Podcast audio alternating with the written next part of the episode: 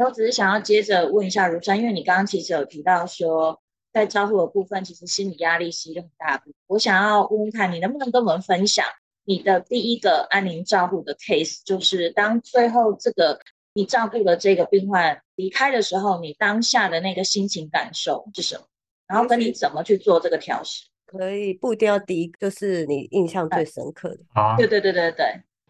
隔壁的桌子，隔壁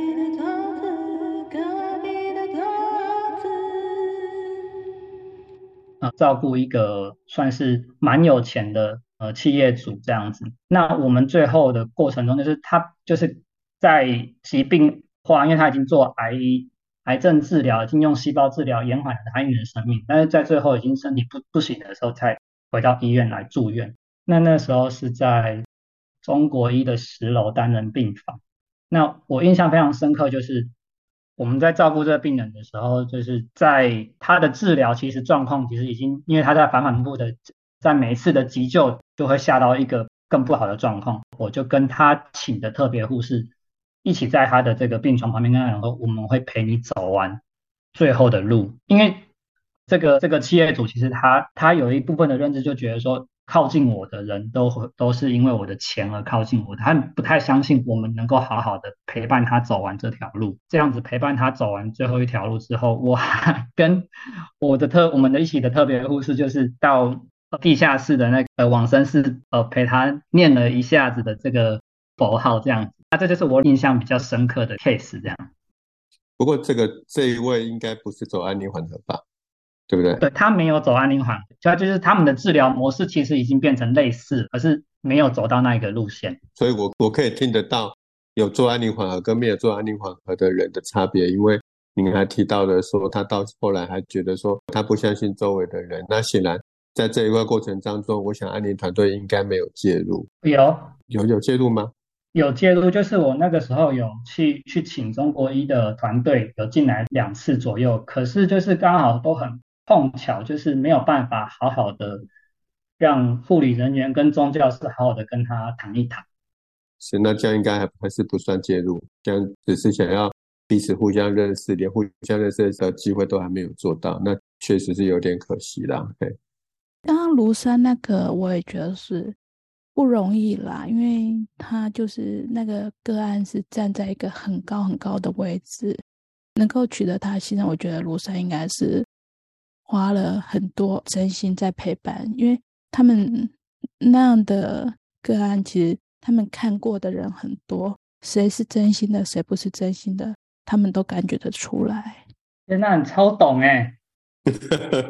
一开始在照顾他的时候，他那攻击性很强，他就觉得哦，你要叫我林董，你不能用比较像我们一般都会称呼叔叔、伯伯这样子，你不能，你要叫我林董，你要连。呃，照顾他的整个护理师就是大家都会叫他领导。嗯，让我想到，其实，在面临死亡的病人，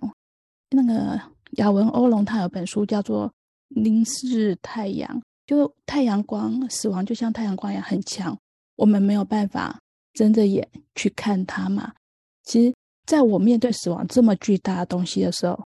很多病人他们知道他自己的生命不多了，他不会跟你讲废话。他会很真诚的跟你讲很直白的话，有一些时候甚至于是对于有的啦，就看个人的经历的什么阶段，所以他们有时候不会跟你讲废话。我会觉得有时候他们讲的话，你每一句都要很重视，因为他没有在跟你说废话。那那你觉得他讲的那些话没有什么收获？比如说你曾经遇到什么人跟你什么样的那种，有没有例子可以举？倒是还好哎，不过有的人会没有办法去接受，说你讲话怎么那么直接。我刚刚那时候不是讲到说，我们遇到困境就是很多人不敢谈死亡，对，所以在面临死亡的时候，有一些人他们会选择隐瞒病情，这很很麻烦呐。因为其实病人都知道我的身体越来越糟糕了，我一定是哪里有问题。然后他看着小孩支支吾吾什么都不讲的时候，他也会怕。他的家人知道他知道了，嗯哼，会很难过，所以他也选择就是不让家人知道我已经知道病情了，嗯哼。其实大部分病人他们都知道自己的病情，大家都选择不点破啦。可能到最后每天能聊的东西很有限，就你吃饭了没？我记外面天气怎么样？你要出门了哦，对全部都是不着边际啊，很可惜。对，那你们会有什么样的建议吗？就是想说他们要怎么样去沟通，或是怎么样去聊这件事情？我是比较简单一点啦，就是家属要求我隐瞒病情，我就配合，但是我让病人自己讲出来，他自己知道病情。那只要一说破，他们沟通就会顺畅了。你你怎么做到让病人自己讲出来？问他说：“你最近怎么样啊？那你觉得怎么样？或你现在怎么了？”其实很多时候病人就等着你问他、哎，因为我们有时候都会问家属嘛。哦，那有没有病人或病人的家属主动来跟你拜托？我其实很想让他知道病情，可是我不知道该怎么办，你可不可以帮我？也有哎、然后还有那种我不知道怎么跟他讲，你会主主动去协助他，然后接下这个重责大任吗？还是说，嗯，你会请医生来协助你？都可以，因为嗯会来要求的，他们其实都会很怕说，你如果讲的太重了或太直接了，病人会承担不住。但是我们嗯都太小看病人了，嗯，其实病人也很担心嗯家人 承受不住。对，那对有时候是医师来讲，我们刚好我也很幸运，遇现在合作的医师他也很有经验。啊，有时候是我直接讲，像这是我最近的一个个案啊，他还蛮年轻的、哦，大概五十几岁，但是他的肾脏已末期，然后心脏也衰竭了，就是随时嗯他如果哪一天睡一睡没有醒过来，我是觉得一点都不意外的。嗯嗯每次去都他一个人而已，因为他的小孩在上班。然后有一次我刚好是假日去，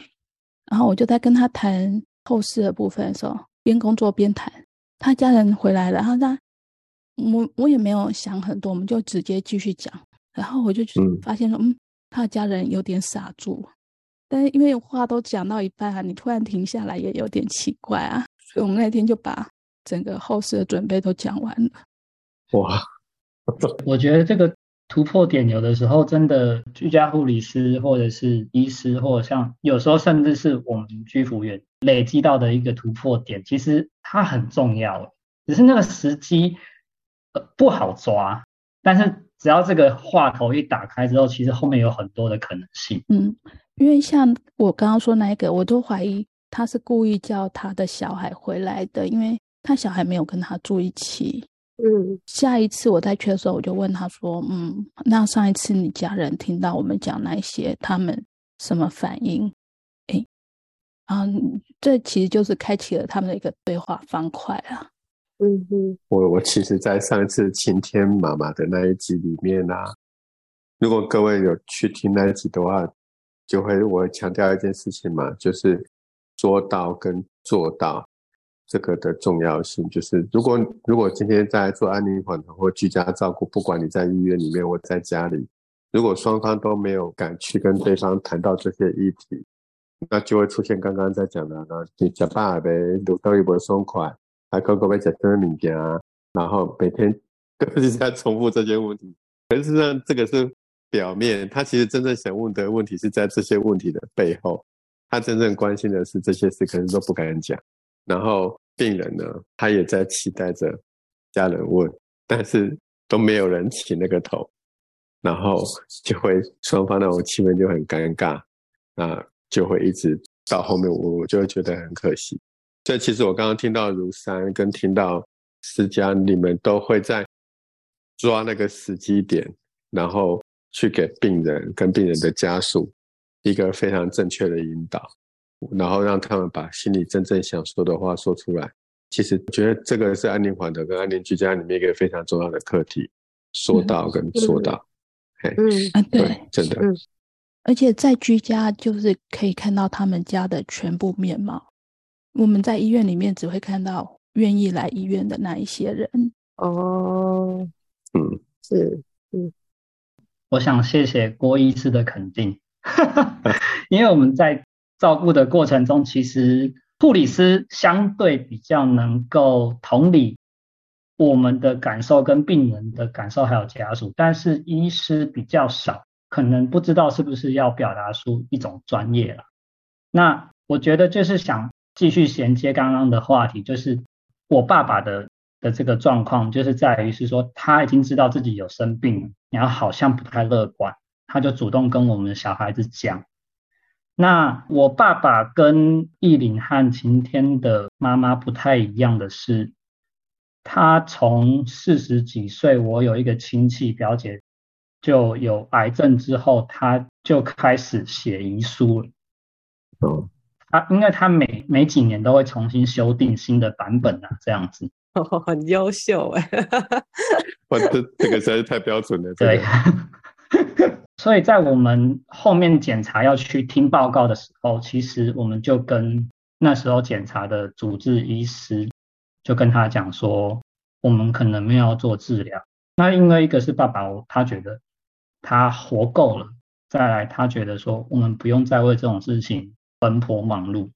那后来我们就是再回到成大再做一次报告的时候，再听一次报告的时候，我们就直接跟那时候的主治医师就跟他讲说，我们要走居家安宁。那从那一次之后，我们就连接到了成大的居家安宁团队，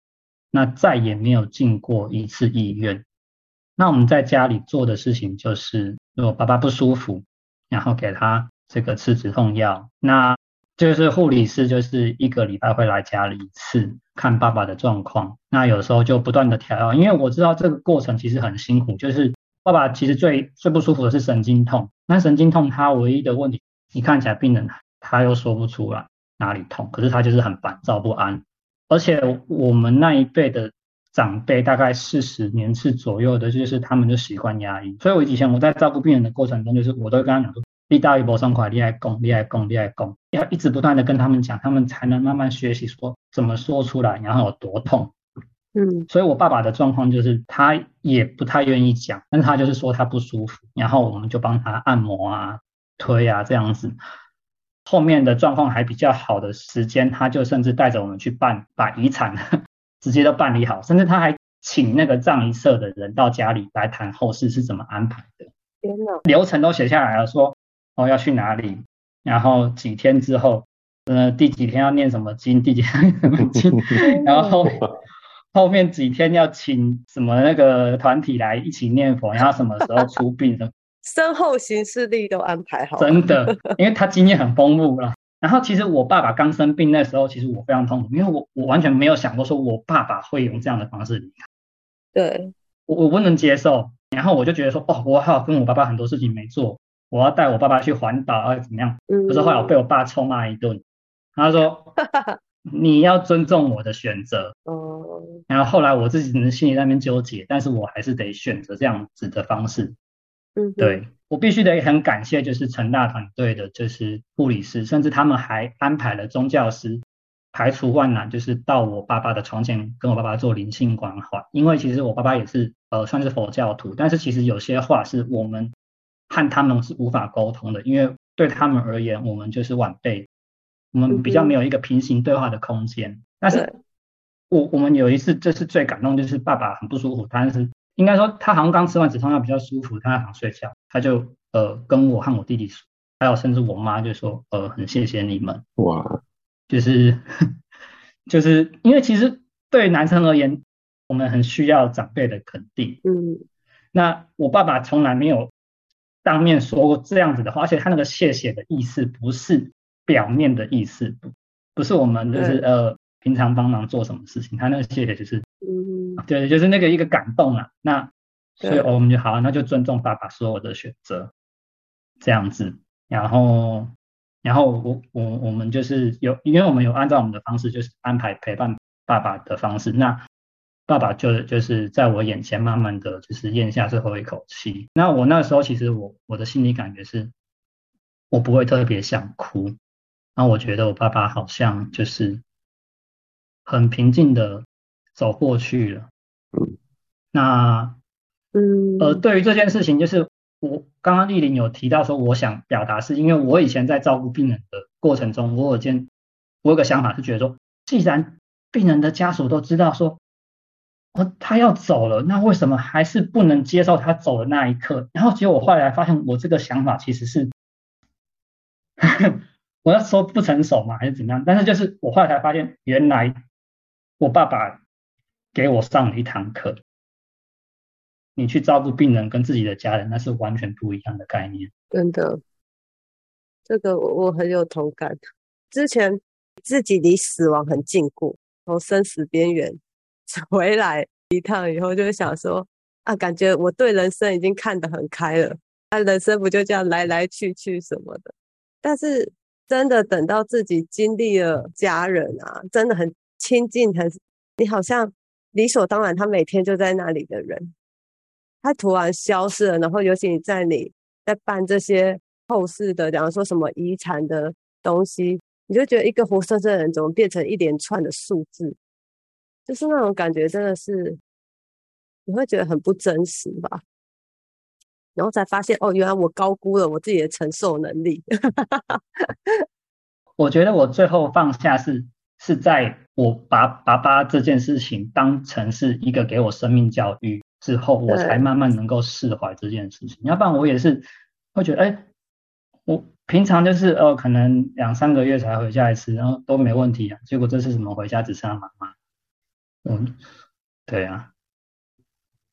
其实你你们刚你刚刚的那个内容已经做到我之前在讲的道谢、道爱、道歉与道别的境界。当然，并不是说这个道都要做到才是最完美了，但你爸爸其实已经在那个过程中，就像你刚刚讲的，他用生命在教导你，而且教导我所有的听众啊。那嗯所以，其实接下来我相信你会继续用这样的一种嗯嗯学到的这些经验去照顾你接下来的所有需要照顾的人。嗯，然后或嗯许有机会的话，当然你也可以用这种方式，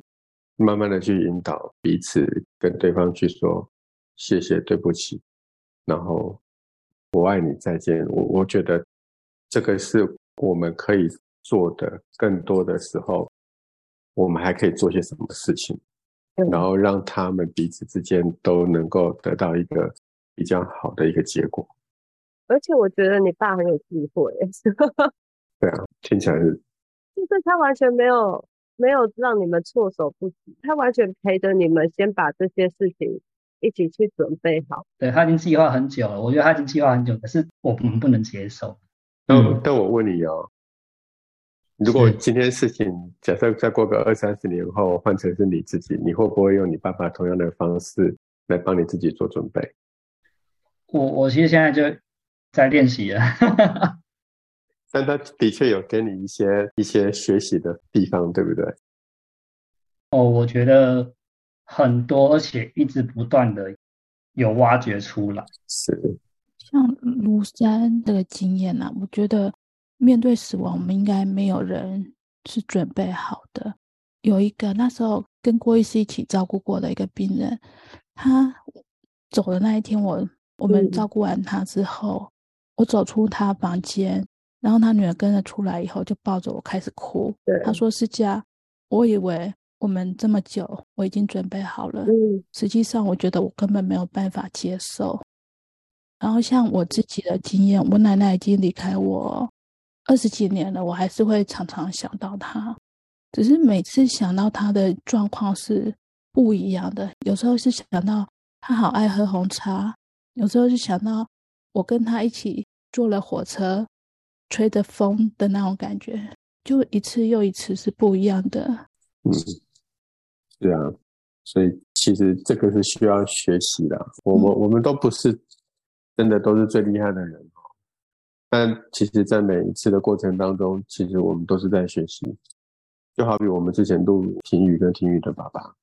哦，如果各位有兴趣，回去再听听一次那一段，你或许也可以从那个过程当中去学到，尤其学到什么呢？像我们刚刚讨论到现在，其实不都是我们在送长辈，送自己的爸爸、自己的妈妈、自己的公公或爷爷，可是婷宇的爸爸是在送他自己的儿子，好、那个那个冲击是更大的哦。所以，如果今天把这几个内容整合在一起，你就会看到一个更完整的全貌。好、从安宁病房到安宁居家，到整个治疗过程中的肿瘤的复发转移，你你会看到一个自己的全貌之后，再回过头来去想，诶，如果今天是我自己遇到，那我会做什么样的选择？我会帮我自己做什么样的安排？那尽量不要让其他的家人来替我操心、替我难过，或者是放不下手，或者甚至有罪恶感。那这是我们可以留给我们自己家人一个比较好的礼物。嗯，对，我自己是觉得，就是经过这段时间，我们就是聊了这么多集，然后包含现在在又开始聊到居家安宁照护这一些以后，我自己是觉得越听越有一种就是心里会越来越安定的感觉。但是当然，可能真的等到那一天来临的时候，就像刚才讲，可能还是会有无法接受，还是会有放不下的地方。但是我觉得现在就是你比较不像是一开始，我觉得一开始就是妈妈离癌的时候是有点像无头苍蝇，就是你好像你的眼前是一大片的迷雾，然后你不知道要往哪里去走。但是我觉得透过大家这样子的经验分享，然后还有我觉得今天真的很感谢，就是之家还有庐山，呃，当然还有郭医师，就是我听到啊，原来我们的呃政府或者是我们的自述、我们的护理人员们，他们也一直在这个过程之中去思考，怎么样可以让大家可以受到最好的照顾，然后在这个生命最后阶段可以尽量去减少痛苦。那我觉得这同时也会给自己或者是自己的家人有更好的安定的感觉，不会说好像死亡这件事情只有恐惧。是啊，真的很棒，谢谢思佳，谢谢庐山，谢谢依林，还有谢谢晴天。哎、我我真的我真的觉得，就是因为我我的身份是同时是呃照顾服务员，也同时是家属。对，我会觉得如果这这几集让能够让不同的人听到，因为其实呃并不是每个人都有做这样的心理准备。那就算资源给的再多，也比不上自己做好心理建设。没错，我认同。对啊，所以我觉得真的，我们这个频道真的是 优质是不是？还不赶快五星评价评起来？就是有有一股力量在后面支持的。对，对，谢谢。我谢觉得这真的是太重要了。感谢大家。我说哈，我其实两年前开始做这些事情的时候，其实我也没预期到接下来遇到你们这群朋友，没有，真的没有。但是很有趣的一件事情，我慢慢发现你，你，你真的就是觉得这件事情是你最重要的事情，你人生最想要去完成的一件事情，你就先不要去预测未来会怎么样，真的，你就是去做就对了。对，然后呢，有些人、有些事，就会在你无法预期的时间点，用你无法预期的方式，哎，就出现在了你的面前。啊，所以就很感觉好像这些其实都是安排好的，只是不是你原本的预期。那所以其实今天不管伊林啊、世家然后庐山、庐山，对啊，环境一定有很多不如预期啊，包括一些什么鉴宝的政策啊等等，哦，然后收入等等事情。你先，我们先把这些事情摆在一边，然后先去思考自己觉得哪些事情是最重要要去做的。啊，你会慢慢的发现很多事情就慢慢的一个人会出现，嗯，然后那个事情就被完成。不然就是我们也可以在这里许愿好了，就是 我们征求那个有社会局的，诶是卫生局跟社会局吗？都有都有，嘿，就是应该都有关系。好，就是就是欢迎那个社会局或卫生局的呃有在听节目的听众，如果有兴趣一起让我们上来谈谈关于护理人员们他们的这个制度跟政策，我们可以怎么样一起把它修正的更适合 现场服务的状况的话，可以欢迎大家来私信我们，写信到我们的信箱 next table 二零二三小老鼠 gmail.com，欢迎私信我们，告诉我们你想要一起上来聊聊这个话题。非常欢迎，真的，嘿，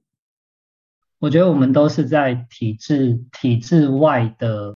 局限做出我们最大的努力。那如果体制面的改善的话，我相信会是一个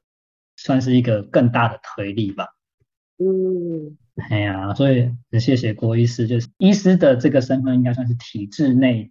相对权威的一个这个主导吧。很谢谢郭医生还有毅力，这就是开启这一系列的话题啊。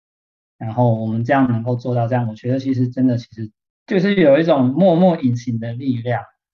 对啊，相信我刚刚讲的那些话，有些事情现在没有发生，并不是它不永远不会发生，只是它会在未来的某一个时间点，用你无法预期的方式出现在你的眼前。我们就期待着就好，好吗？好，没有问题。社会局、卫生局的人记得跟我们联络哦。好，谢谢大家，今天辛苦了。谢谢思佳，谢谢大家谢谢卢山，谢谢你们郭医师，嗯，谢谢 OK，谢谢。OK，谢谢那今天哦就到这里了。好好，拜拜。拜谢谢大家。拜。这里是隔壁